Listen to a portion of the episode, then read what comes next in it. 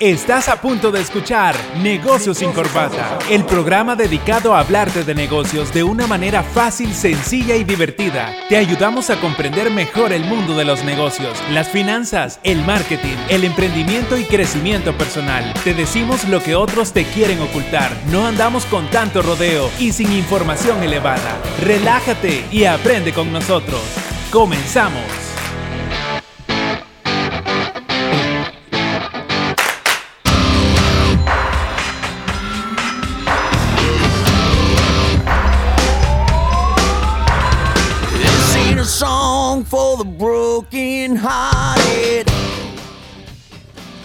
Hola, hola, buenas tardes.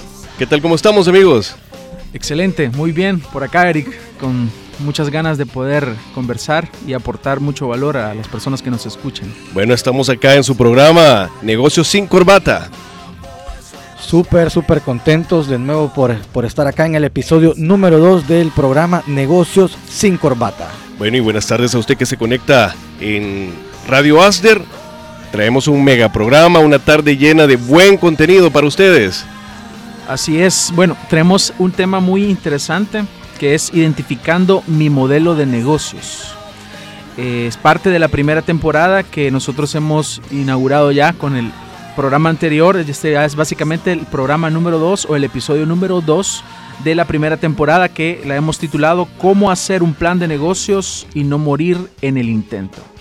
Y es que muchas personas quieren iniciar un negocio, pero no saben por dónde empezar. Y es ahí donde nosotros queremos de alguna manera guiarlos, guiarlos y aportar ese valor para que ellos puedan tener una, un esquema mental o una guía en su mente de qué pasos deben de seguir y queremos iniciar pues por desarrollar un plan de negocios. Así que aquí lo vamos a ir desarrollando en el programa para que las personas que nos escuchan no se lo pierdan y puedan seguir la secuencia de temas que nosotros les estamos ofreciendo. Excelente, bueno, y recordarle a las personas que nos escuchan que pueden hacer sus preguntas al 7235 4121, 7235 4121 y bueno, venimos a dar los mejores tips para este, montar tu negocio. Este va a ser un programazo, o sea, toda la temporada van a ser más de 25 episodios en donde las personas que son emprendedoras o las personas que quieran emprender, que tienen aquella chispita para emprender, nosotros les, vamos, le, estamos trayendo cómo hacer un plan de negocio completo desde el plan de marketing, la propuesta de valor, el plan financiero, eh, plan de recursos humanos, leyes. O sea, aquí vamos a hacer cómo se hace un plan de negocio súper, súper completo.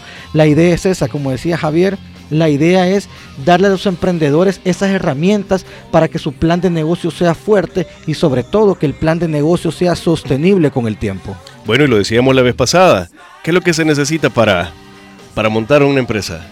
¿Qué es lo principal? La acción. La acción. ya tienes la idea, hablábamos la, la vez anterior, si tienes la idea ya tienes el insumo principal. Y yo no sé si les ha pasado que a veces ustedes se plantean hacer algo, pero eh, lo están posponiendo.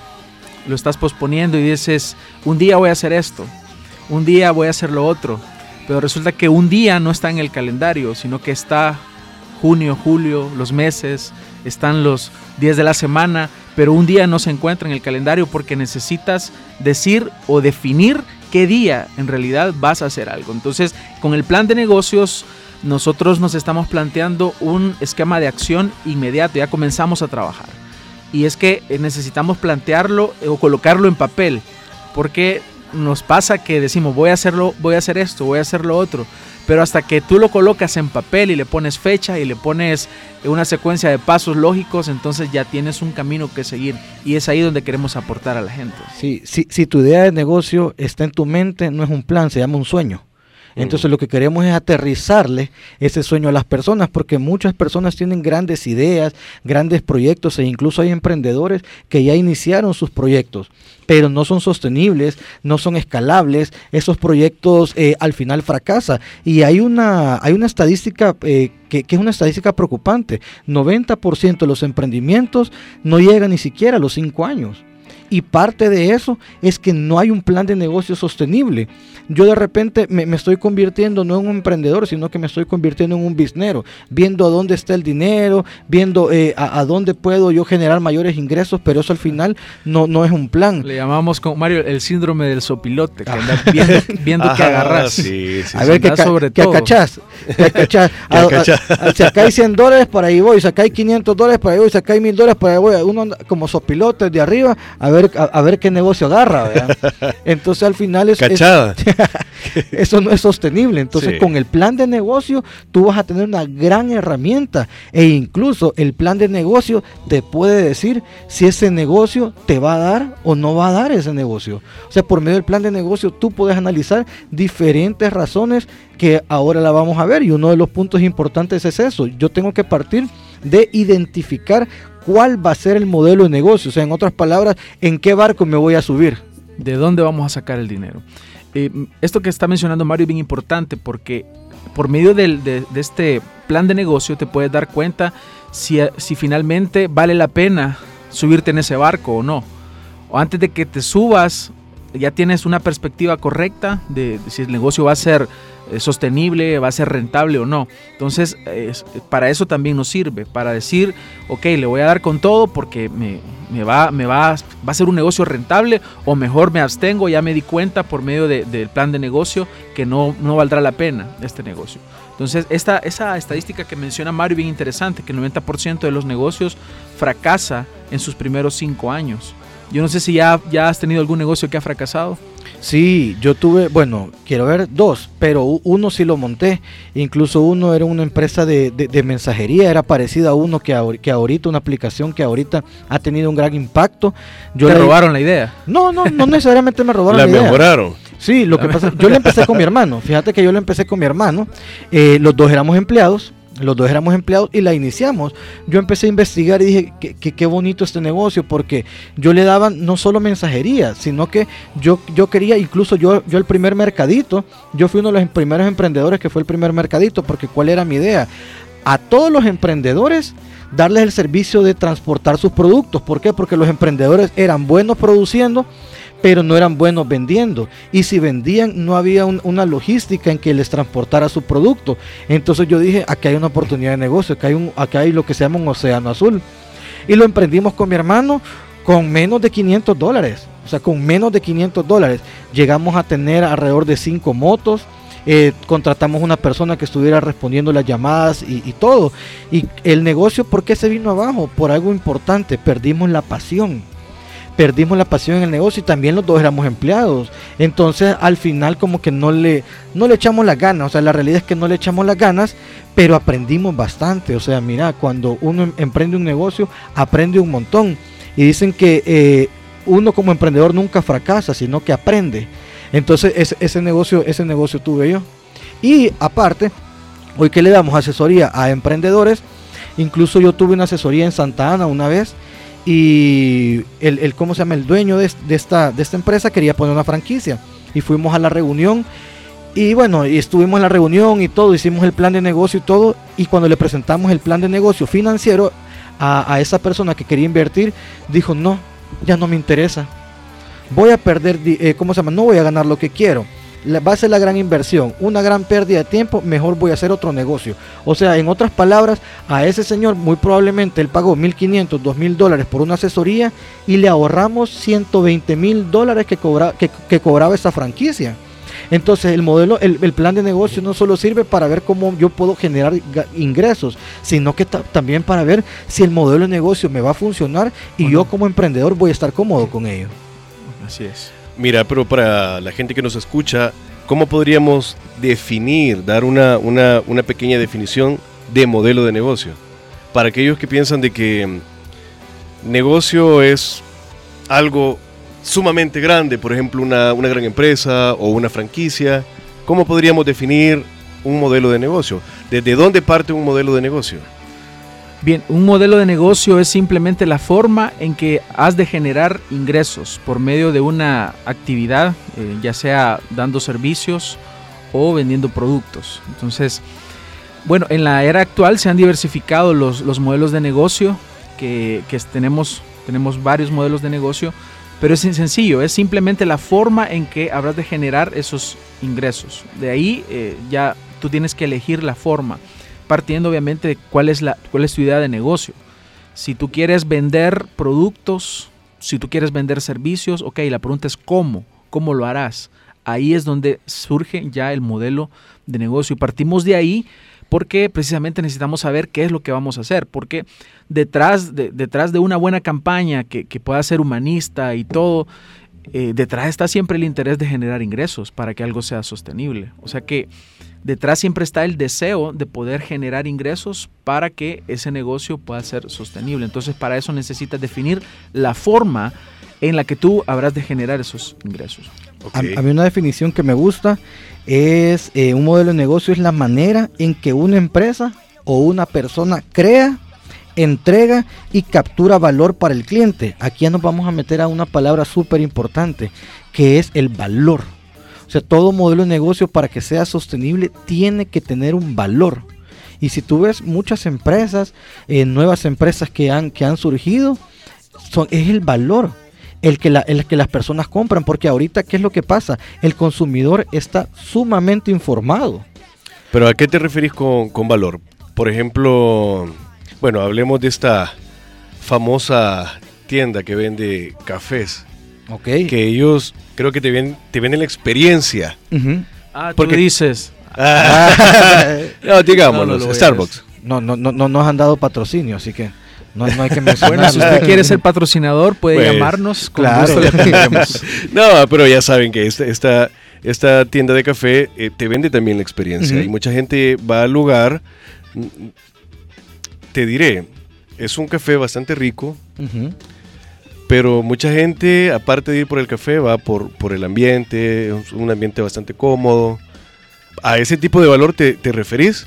Fíjate que, bueno, yo voy a hablar un poquito del valor y, esta parte se la voy a dar a Javier porque Javier es experto en todo el tema de marketing. Lo que pasa es que lo que, lo, que esa, ya le iba a decir, fíjate, lo que, esa, lo que ese café te ofrece es una experiencia. O sea, desde el momento en que tú entras, el café tú lo ves como que si estuvieras en tu casa. O sea, no es, fíjate en los muebles como otras empresas de, de, hamburguesas que los muebles son duros. ¿Por qué? Porque a ellos les interesa que vos comas la hamburguesa y te vayas. y ya, te vayas rápido, lo más rápido posible porque le entregues tu asiento a otro. En esos lugares no. ¿Cuál es la creación del valor? Que tú te sientas en casa, que tú te sientas cómodo, que puedas llegar a trabajar, que puedas llegar a, hacer una tesis ahí con tus compañeros. Entonces, ellos crean una experiencia, te ponen el no, te ponen tu nombre ahí en, en, cómo se llama en la tacita y todo. Entonces, ellos están creando una experiencia y al final la experiencia es un valor. ¿Por qué? Porque eso es lo que tú valoras. O sea, ellos no te están vendiendo un café, sino que te están vendiendo una experiencia. Bueno, también, bueno, les recuerdo que hay gente que nos está viendo ya en Facebook, así que hola, saliendo ahí a saludarlos, ahí estamos. Pueden hacer sus preguntas también eh, vía Facebook.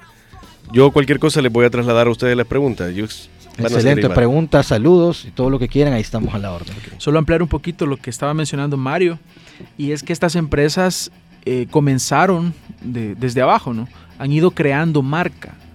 Y esto es bien importante. Si tú quieres eh, tener una marca que sea sostenible y que venda una experiencia, debes construir poco a poco. Y eso se define desde el principio, o sea, empezás con el concepto y luego armas tu plan. obviamente en el camino eh, vas aprendiendo porque el mercado mismo te va diciendo qué es lo que, él necesita, qué es lo que desea. Eh, vas descubriendo necesidades dentro, dentro del proceso y es importante adaptarnos a esas necesidades. Obviamente ellos, de ahí hay un grupo de gente, ¿no? Pensando, eh, ahí detrás de esto hay neuromarketing, marketing tradicional, detrás de esto hay branding, hay experiencia, eh, todo esto está eh, en una sinergia para poder lograr finalmente establecer esta, esta podemos decir, esta forma en la cual la marca se vende. Entonces llega un momento en que ya construyeron la marca y ok, no se bajan de ahí, no bajan precios, no, no, no ceden ante la presión tal vez del mercado, sino que ellos tratan de mantenerse porque ya crearon esa identidad de su marca. Entonces, eh, eso es algo que se va construyendo desde el principio. Yo ayer o antier creo que vi una imagen en Facebook de una pupusería con un concepto eh, un concepto enfocado allá por los años 70, 60 creo, de Estados Unidos. No recuerdo el nombre, pero está, está acá en el país. Entonces tiene un concepto y, y le digo yo a la persona que está conmigo, mira, e, este es un concepto y este concepto les va a ayudar a ellos a posicionarse. Entonces, es una pupusería, sí. Es un servicio que en cualquier parte te lo pueden dar, un producto que en cualquier parte sí, pero ellos te venden una experiencia ya. Entonces, es básicamente ahí involucrar este tipo de experiencias para que, se genere ese valor. Es un buen punto a considerar si alguien está tratando de, de vender un servicio. Y sobre todo de diferenciarse, porque eso también crea, crea eh, ¿cómo se llama? Esa diferenciación que el mercado necesita, porque pupuserías hay un montón, emprendedores que hacen eh, negocios de comida, emprendedores que hacen bisutería, eh, gente de, en, negocios de servicios, restaurantes, hay miles. Y creo que también creas fidelidad, ¿verdad? Porque yo creo que si vas a un lugar donde te sentís bien, te tratan bien, te gusta el producto, no lo dejas. Yo, tengo marcas favoritas que utilizo desde hace un montón de tiempo. Sos tradicionalista igual que yo. Sí. Yo igual, yo igual. Yo, yo siempre voy a restaurantes o a lugares donde me atienden bien y hasta conocen mi nombre. ¿Por qué? Porque yo me siento como en casa. A mí me gusta sentirme así, o sea, me gusta sentirme querido, en otras palabras. Y estos modelos de negocio son los que te dan eso. Y hay otras miles de personas, así como yo, que también le gusta eso. Otro tipo de negocios no son así. Pero cada uno, o sea, ellos tienen que identificar cuál es el modelo de negocio que van a actuar o cuál es el modelo de negocio que van a llevar a cabo al mercado, porque eso les va a generar ingresos, si no después van a andar pimponeando de modelo en modelo, de modelo en modelo, de modelo en modelo. Entonces al final cuando uno anda en esa pimponeadera que no sabe ni siquiera qué está haciendo, perdes recursos, perdes tiempo, perdes dinero. Bueno, eso sí. Sí, entonces es importante definir eso eh, y mencionabas algo que tal vez lo vamos a hablar en un determinado momento, pero es interesante decirlo. Eh, llegas a un momento que ese valor que te ha generado la marca te lleva a que seas fiel a la marca. Es la, eh, aquí entra el término de la fidelización. Y es lo que está bastante descuidado ahora en los negocios. Nos interesa atraer nuevos clientes, pero los que ya tenemos los descuidamos. Y resulta que estos tienen el poder de generar otros clientes solamente por recomendación. Ese es el poder del boca en boca. Y en, y en términos financieros, un nuevo cliente es muchísimo más caro que venderle a tu cliente actual otro producto. ¿Por qué? Porque ya tu cliente actual ya lo tiene fidelizado, ya te conoce y ahorita la, gente o sea, ya, ya no compra por o sea, eh, las personas están comprando por una experiencia, o sea, las personas están comprando por un sentimiento, las personas están comprando por un valor que tú le das. Ya no es como antes, o sea, ya, ya, no es como antes que, que la gente sacaba al mercado productos para ver si el mercado los iba a aceptar. Ahora ya no, ahora lo que hacen las empresas, las empresas grandes o las empresas que son sostenibles, es buscar primero qué, o sea, qué necesita la gente, cuál es el valor que tú estás dando y de ahí parte con el modelo de negocio. Así es. Bueno, interesante, mira, me gusta. La verdad que yo creo que voy a salir con una empresa. sí, Al terminar, inversionista. Yo creo que a mitad de temporada te lanzas. Me lanzo. No, es que hay que lanzarse ya. Porque mira, Eric, ya, ya, va como algún día lo haré. No, pero te digo por qué. mira, yo creo que he escuchado demasiado esto de que cuando emprendes o cuando empezas tu negocio, tienes que esperar seis meses para que tu negocio empiece a ser rentable. No sé si es un mito o, es una realidad. ¿Ustedes qué me pueden decir? Fíjate que ya que hablaste de eso, Javier, eh, hay unos errores, ¿verdad? Que los emprendedores cometen a la hora de emprender. Entonces, eh, uno de los errores es, es, ¿cómo se llama? Es eso, o sea, eh, quieren esperar, esperar a que el sol y los astros se alineen para que te dé una idea. Suele suceder. Yo estoy esperando una señal divina que me la envíe el Señor. Una señal chiquita. Una señal para yo empezar a emprender. Quiero tener el momento perfecto para empezar a emprender. Yo no sé cuál es el momento perfecto. Porque hay gente que tiene miles de dólares y no emprende. Entonces, y hay gente que está fregada financieramente, hay gente que está con unas grandes deudas y no buscan fuentes de ingreso. Entonces, eh, ¿por qué? Hay extremos, ah, digamos, eh, son malos. Sí, extremos, pero al final, o sea, tenés un extremo de gente que tiene mucho dinero y tenés un extremo de gente que necesita generar ingresos porque está fregada económicamente. Entonces, aquí viene uno de los errores que los emprendedores cometen, querer que todo esté perfecto, querer que todo esté listo a la hora de emprender. Fíjate que me acabas de recordar una entrevista que hice yo hace unos cuantos meses, no sé si la puedo mencionar. Sí, dale. Eh, Te vamos a cobrar después. Ah. no, este chico eh, se llama Carlos, él fue el que hizo la idea del guanopolio. Ah, sí, Carlitos Rivas. Carlito Rivas. y fíjate que él, él, me decía de que él empezó, híjole, creo que con 50 dólares. O sea, su negocio lo empezó con 50 dólares. Ya lo vamos, lo vamos a invitar un día que nos venga a contar su experiencia. Mira, qué interesante. La verdad que qué interesante, porque primero igual, ¿verdad? La gente no creía en él.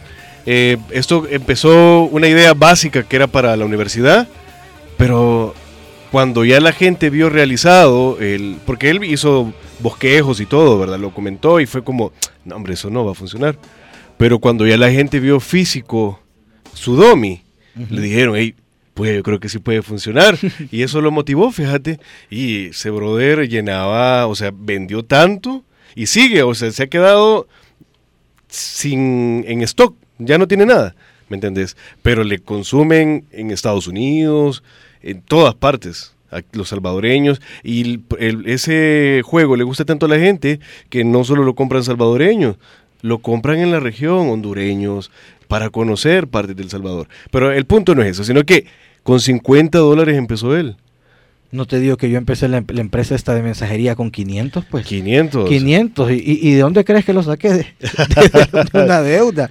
o sea, hay, hay, maneras, hay maneras. Lo que pasa es que si, si uno empieza a, a, esperar el momento perfecto, y ese creo que es el error número uno de, de, la gente que quiere emprender, esperar el momento perfecto. O de la gente que ya está emprendiendo. No, es que yo necesito capital, yo necesito no sé qué. Necesita mil cosas y nunca actúa. Sí. Nunca actúa.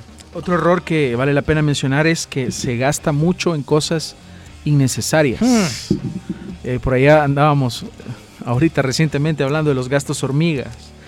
Entonces hay cosas que no producen dinero y nos enfocamos en eso muchas veces. Ay Dios, es un dolor de cabeza para mí y, yo tengo que llevar preparados los coscorrones para darle a los emprendedores cuando yo, cuando yo les hago asesoría. quiero, tengo que tener una oficina, tengo que tener este software, tengo que tener un carro. Tengo, tengo, tengo, tengo, tengo que tener ah, eh, muchas cosas. Al final te, te, volvés un, como un técnico. O sea, todo lo querés tener, todo querés que esté listo de la forma técnica. Te enfocas únicamente en lo técnico. Te enfocas únicamente en el proceso. Pero estás descuidando la acción. Y hay muchas cosas que no generan dinero. ¿Por qué? Porque se gastan en un montón de cosas que no generan dinero. O sea, probablemente una oficina no te va a generar dinero. Yo estaba en una oficina antes Hoy me fui a un café, ahí es mi oficina ahora. ¿Por qué? Porque no me estaba generando la mayor cantidad de dinero. Entonces, ¿qué? Con mis asesorías pagaba la oficina. Yo, o sea, no era mi dinero. Vendía y no ganaba.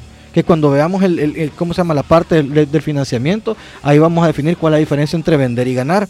Entonces, compran un montón de cosas los emprendedores que no le producen ni un centavo.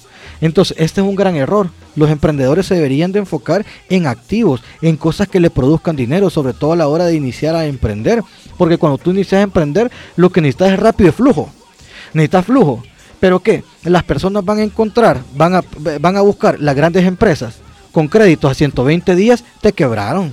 Si no tenés un, capital de trabajo fuerte, te quebraron.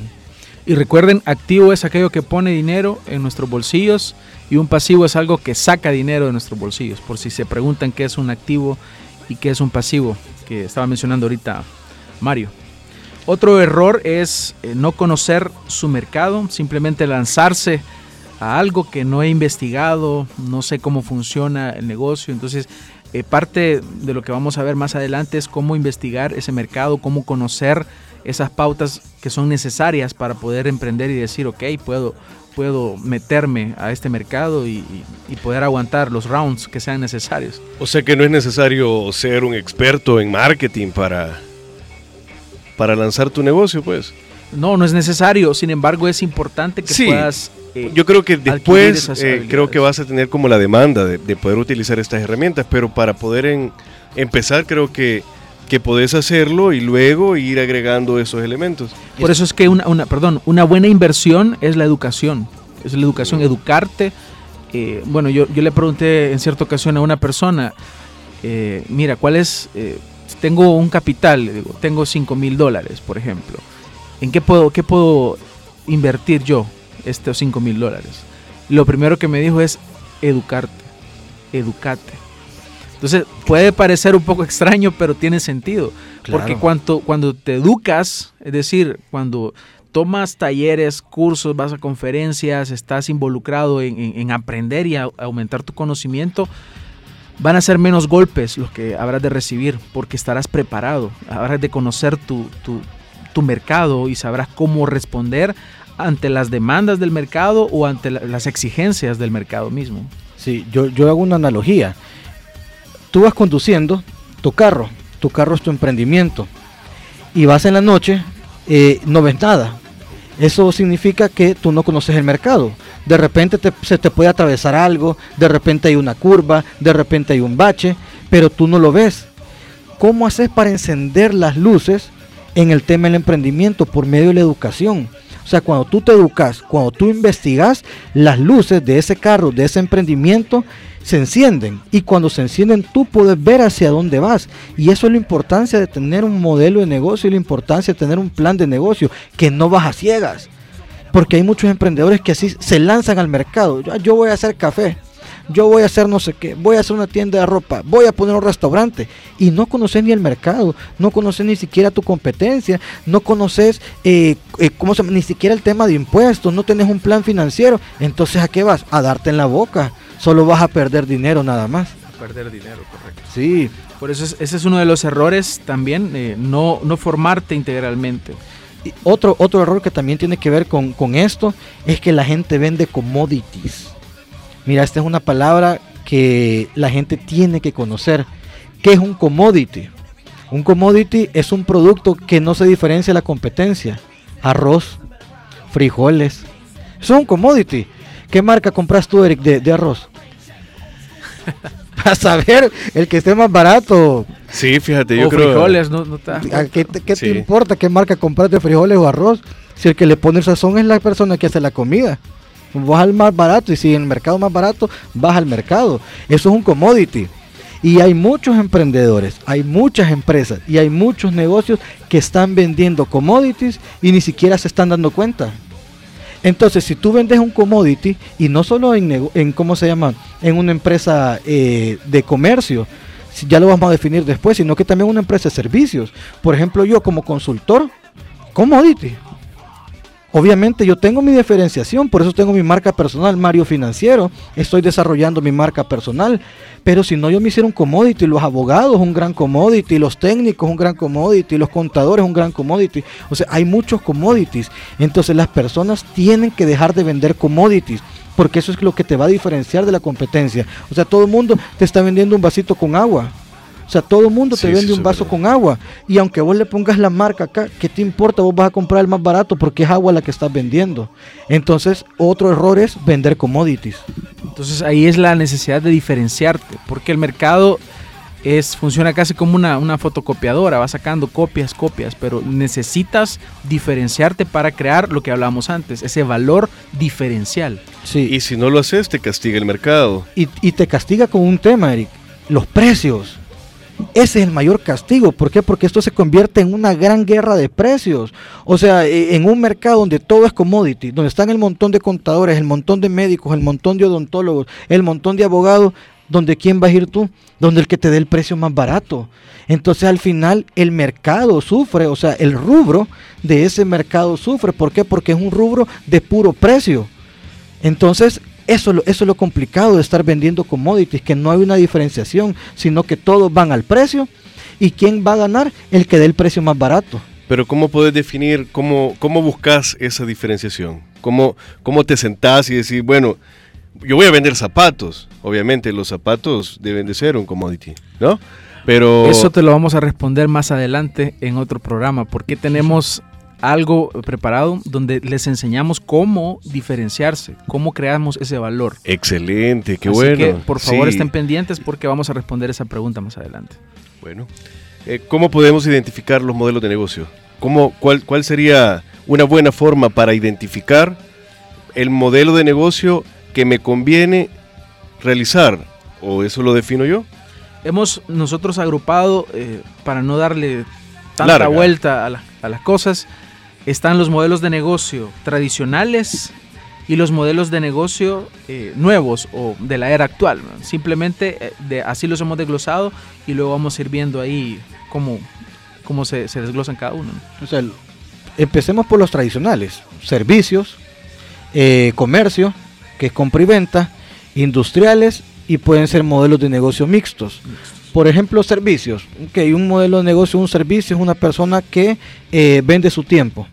Eso es, un, eso es un servicio. Por ejemplo, las personas que adquieren el servicio de, de, eh, seguridad eh, para que les cuiden su, local, ese es un servicio que alguien les está prestando. Entonces ahí hablamos de tiempo el que se está comprando de, una persona. Entonces está cuando alguien produce, yo produzco ciertos, ciertos productos y los pongo a la venta. Pero puede ser también que yo los produzca y yo mismo los lleve a comercialización.